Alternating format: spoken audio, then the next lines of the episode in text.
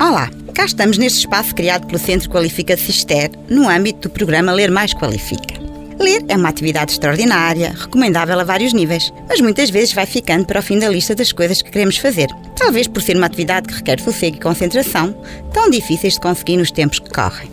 Outras vezes, porque não criámos o hábito de ler e depois parece até difícil escolher um livro. O Centro Qualifica de Cister resolveu então dar uma ajuda, selecionando e lendo semanalmente um pequeno texto aos ouvintes desta nossa rádio. Lembramos que o Centro Qualifica Cister está à sua espera para o ajudar a completar ou ampliar as suas habilitações e qualificações. Contacte-nos na Escola Secundária Dona Inês de Castro ou procure-nos na internet. O texto de hoje é sobre o trabalho do escritor, mais exatamente a forma como ele escolhe o tema dos seus trabalhos. A crónica é um tipo de texto com características especiais. Um texto pequeno, de leitura não muito difícil, abordando temas vários e, muitas vezes, incluído em jornais ou revistas. Mas como é que cada um destes pequenos textos começa? Esse é o tema desta crónica, que se chama precisamente O Tema. Vamos ouvir. A dado momento, um desconhecido ou vagamente conhecido faz a sacramental pergunta: Onde vai buscar as ideias? Querem saber? Esperam resposta. Mas como se responde? Buscar as ideias? Como assim? Buscar as ideias? Quais ideias? Que perguntas tão estranhas. Quem escreve não precisa de procurar coisa alguma. As coisas que procura é que se aproximam, mesmo quando a cabeça parece vazia, mesmo quando não tem tema. Uma pessoa acorda, sai à rua e surgem 30 crónicas empurradas pelo vento como jornais desfolhados contra as calças.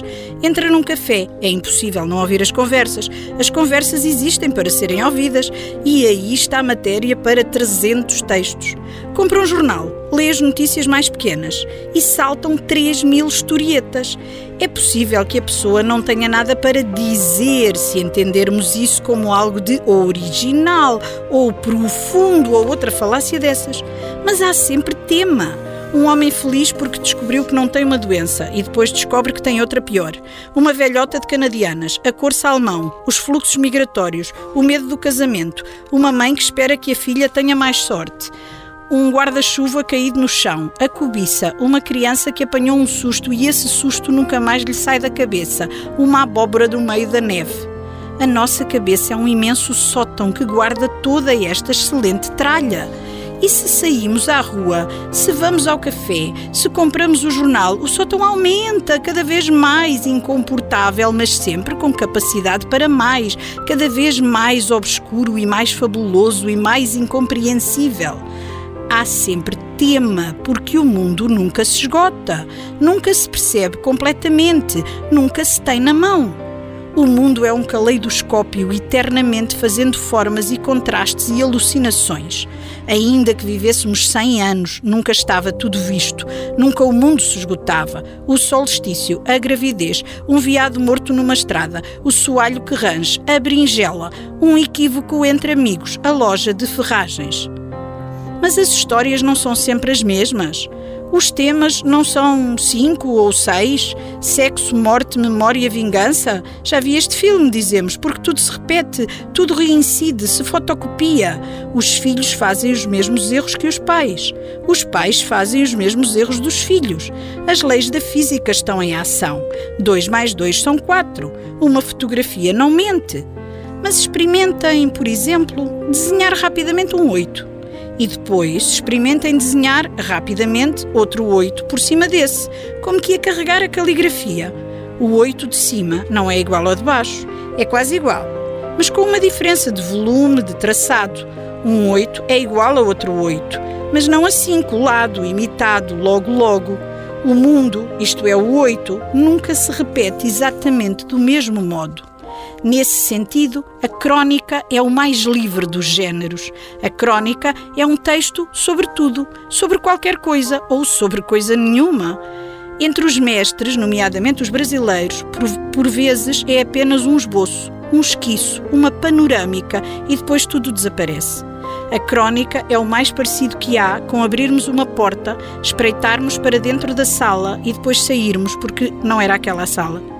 Quem escreve em géneros codificados está obrigado aos códigos, e esses, curiosamente, nunca se queixam de uma falta de tema.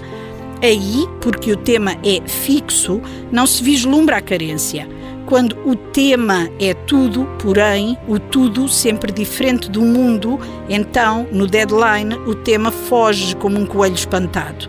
E eu digo: saiam de casa, vão ao café, comprem um jornal. Os textos de quem escreve vêm do mesmo sítio das conversas dos conversadores ou das recordações dos anciãos, desse sótão no qual se empilham murmúrios, recortes, quinquilharias. Aí estão os temas, como sapatos pendurados pelos atacadores.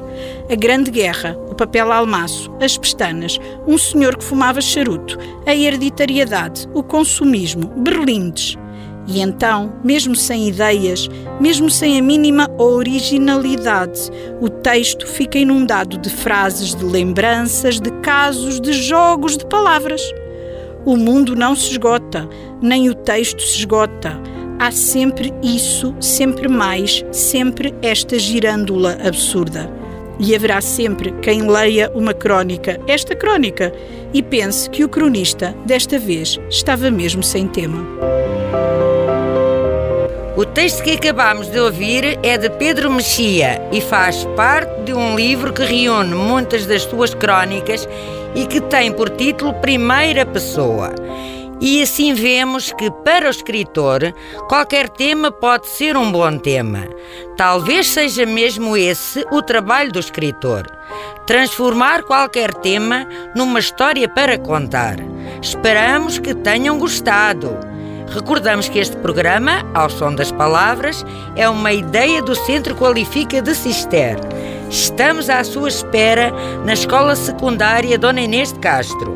Visite-nos ou contacte-nos pelo telefone 262 505 170 ou através da nossa página na internet.